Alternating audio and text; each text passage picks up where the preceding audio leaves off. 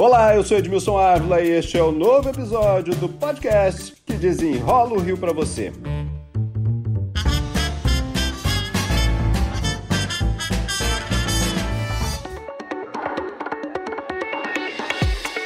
A Lagoa Rodrigo de Freitas, na zona sul do Rio de Janeiro, pode ser transformada em bioparque. O projeto é do biólogo Mário Moscatelli, que há 32 anos começou sozinho o replantio do manguezal. O biólogo é o meu convidado para desenrolar esse assunto, a quem eu já agradeço pela participação. Mário Moscatelli, quero voltar no tempo. Antes da gente falar do bioparque, vamos voltar 32 anos no tempo.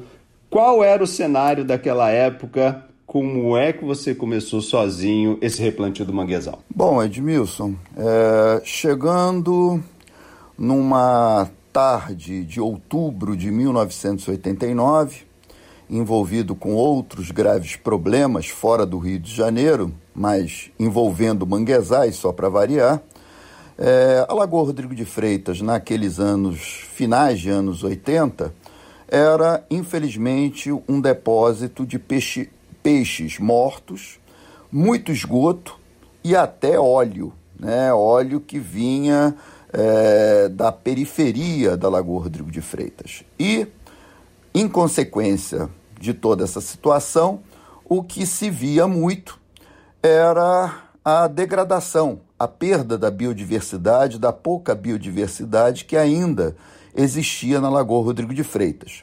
Ocorreram períodos de melhora seguidos de é, profundos períodos de piora onde o principal gatilho é, da perda da biodiversidade, das temidas mortandades de peixe, tidas como é, inevitáveis até então pelos entendidos, é, era a questão do esgoto. As galerias de águas pluviais normalmente eram utilizadas de forma criminosa como rede de esgoto. E colocando muito esgoto dentro daquele corpo d'água, não tinha jeito. Principalmente no verão, nós tínhamos aquelas monstruosas mortandades de peixe, onde geralmente a principal vítima, que era a natureza, acabava sendo a principal motivadora das mortandades, até porque ninguém assumia absolutamente nada em relação às causas que geravam aquela mortandade. Bem, eu não conhecia a lagoa nesse período. Como é que era a lagoa há 32 anos ali? O que, que tinha hoje a gente olhando a lagoa? Ah, vamos ver que tem muito manguezal. É, o que, o que naquela época ainda a gente tinha ali? Em termos de comunidade vegetal, a gente tinha muito mato, é, muitas espécies exóticas, amendoeiras, capim colonião, nativo mesmo, você tinha a grama de mangue, em alguns pontos, a taboa do brejo e alguns algodoeiros de praia. É, isso por quê? Porque a, a, a gestão é, perilagunar, periférica da lagoa, não tinha essa visão de é, renaturalização, de um processo de é, recuperação das comunidades vegetais da forma que elas eram uh, há 100 anos atrás. Vale a pena lembrar a todos que a Lagoa Rodrigo de Freitas, em 100 anos, ela foi reduzida em 50% eh, de sua área original. A lagoa ia até, por exemplo, eh, na rua Jardim Botânico. você tinha aquela região da favela do Pinto, que era, que é atualmente a Selva de Pedra. Aquilo tudo era lagoa. Então você teve uma perda expressiva nesses 100 anos, além do que a, a, as margens atuais da Lagoa Rodrigo de Freitas são praticamente é, todas margens artificiais e, naquela época, ocupadas abundantemente por espécies vegetais que não agregavam grande valor ambiental ao, ao ecossistema da lagoa. Como é que foi o momento que você decidiu, opa, eu vou plantar mangue ali? Eu trabalhava nos dias de semana no município de Angra dos Reis como chefe do Departamento de Controle Ambiental da prefeitura local e, é, em virtude das ações que eu desenvolvia junto da minha equipe, é, evitando os aterros, os loteamentos de manguezais pela especulação imobiliária. É, infelizmente, em dois anos e meio, é, fui ameaçado de morte quatro vezes e tive de fugir do Brasil em 1990, porque um grupo de extermínio, olha só, um grupo de extermínio havia sido contratado para me eliminar. Isso, basicamente, pelo singelo motivo de estar aplicando a legislação ambiental que é, protegia não só manguezais, como costões rochosos, que eram alvo da especulação imobiliária e que, diante da minha ação impedindo essas ocupações, é, eu era o alvo preferencial dessa turma. Bom, e aí, num belo dia de outubro, eu fiquei pensando se eu deveria ou não voltar para o trabalho em Angra dos Reis, é, o que, que eu iria fazer da minha vida, afinal de contas, eu estava só cumprindo meu, o meu dever né, de agente público no sentido de proteger aqueles ecossistemas. E fui lá para a margem da lagoa. Foi quando é, alguns sinais é, biológicos me chamaram a atenção e eu me questionei, pô, mas essas condições ambientais são adequadas para a presença de manguezais. Me aprofundei um pouco mais é, na bibliografia e descobri é, ah, nos, no, no, periódico Memórias é, do Instituto Oswaldo Cruz que lá pela década de 30, 40, o liminólogo Lejane de Oliveira havia identificado manguezal na Lagoa Rodrigo de Freitas. Bom, daí para frente foram periódicos plantios relativamente solitários no início, é, onde eu me deparei principalmente com a falta de informação e o preconceito com a palavra mangue. Quando comecei a plantar, a turma é, é, que, que, que, frequentava a lagoa ficava preocupada que o manguezal ia trazer mau cheiro e mosquito para a lagoa. Eu, ou seja, é, mau cheiro é, é, é, estava diretamente associado era com esgoto e não com o ecossistema.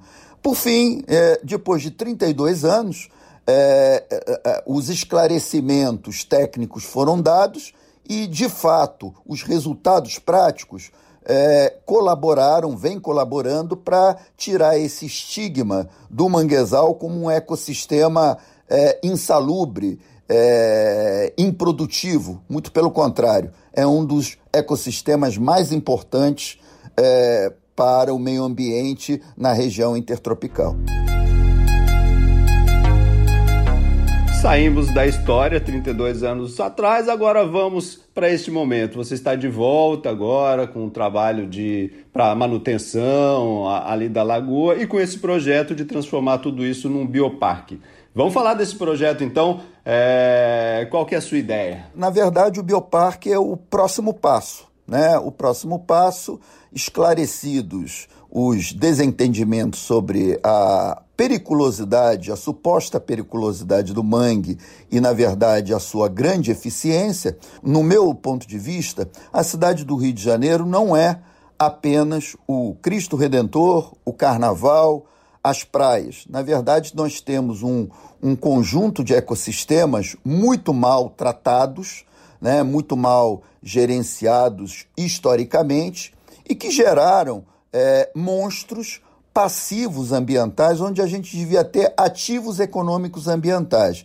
O que eu quero dizer com isso é que o ecoturismo é uma vocação da cidade do Rio de Janeiro, né? uma vocação permanente. Então, além das praias, nós temos lagoas, nós temos restingas, nós temos manguezais, temos todos os tipos é, de florestas associados com o bioma da, da Mata Atlântica que poderiam estar sendo aproveitados economicamente de forma sustentável. E isso daí a gente só consegue, é, como tantos outros lugares é, têm conseguido, através de um trabalho educativo, de um trabalho esclarecedor junto da sociedade. E a Lagoa Rodrigo de Freitas, pela localização em plena zona sul do Rio de Janeiro, cercada por vários, vários bairros da zona sul, é, ela tem esse, esse, essa vocação. Né? Então, o, o, o, que, o que eu entendo é que, a partir do momento que você criar uma área onde a fauna possa ser observada, é, visitada sem grandes intimidades, porque a turma às vezes abusa, né? E acaba tendo incidentes como no caso das capivaras. A, a, quer turma... fazer carinho na capivara. A capivara não quer carinho, entendeu? A capivara está lá, é um animal silvestre e que, se se sentir é, é, é, é amedrontado, é, se sentir algum, um, algum problema, ela vai reagir, principalmente se tiver com filhote ou se algum cachorro for ao seu encontro. Então as pessoas têm que respeitar o limite da distância, né? uma distância segura. Então, a proposta do Bioparque é justamente eh, criar essa, eh, esse hábito da observação, é, ato, hábito que em outros países gera milhões de dólares, né? A, a, fotografia de aves, a fotografia, enfim, até que no Brasil mesmo a turma vai pro, pro, pro Pantanal fotografar onça, fotografar uma série de animais que é, nós podemos ter dentro da realidade urbana carioca várias espécies a serem fotografadas, observadas, todo um trabalho de educação ambiental que a Lagoa Rodrigo de, a Lagoa Rodrigo de Freitas e seus manguezais é, propiciam a facilidade de acesso e principalmente um acesso gratuito, né? onde todo mundo pode é, ter esse tipo de informação. Para a gente concluir, então, a gente pode replicar esse modelo para as nossas lagoas ali, como você falou, de Jacarepaguá, ali na Barra da Tijuca, para essas lagoas que também estão morrendo. Né? Não tenho a menor dúvida. A Baía de Guanabara, a Baía de Sepetiba, todos esses ecossistemas se encontram no estado que estão extremamente degradados e você sabe muito bem disso, porque você já foi lá comigo, é porque você tinha grupos econômicos e políticos que se beneficiavam dessa degradação. Isso daí é claro. Tá? A degradação na cidade do Rio de Janeiro ela não é gratuita, não é fortuita, ela é um plano para enriquecer determinados grupos. Felizmente, não há mal que dure para sempre, e é, com, essa, é, com esse novo tempo de nova gestão dos recursos hídricos na cidade, na região metropolitana do Rio de Janeiro, é, em termos ambientais, eu te diria que vai ser um suspiro para a gente é, é, resgatar esses imensos passivos ambientais, transformando-os novamente em importantes ativos econômicos ambientais da região metropolitana do Rio de Janeiro, onde conservação, gestão ambiental ao contrário do que uma minoria pensa, gera emprego, gera recursos financeiros para a melhoria da qualidade de vida, não só do ambiente, mas da população de uma forma geral. Biólogo Mário Moscatelli, muito obrigado pelas explicações aqui. Forte abraço para todos e vamos para os próximos 32 anos. Este podcast teve edição e sonoplastia de Felipe Magalhães. E eu, Edmilson Ávila, toda semana desenrola um assunto aqui para você. Até o próximo.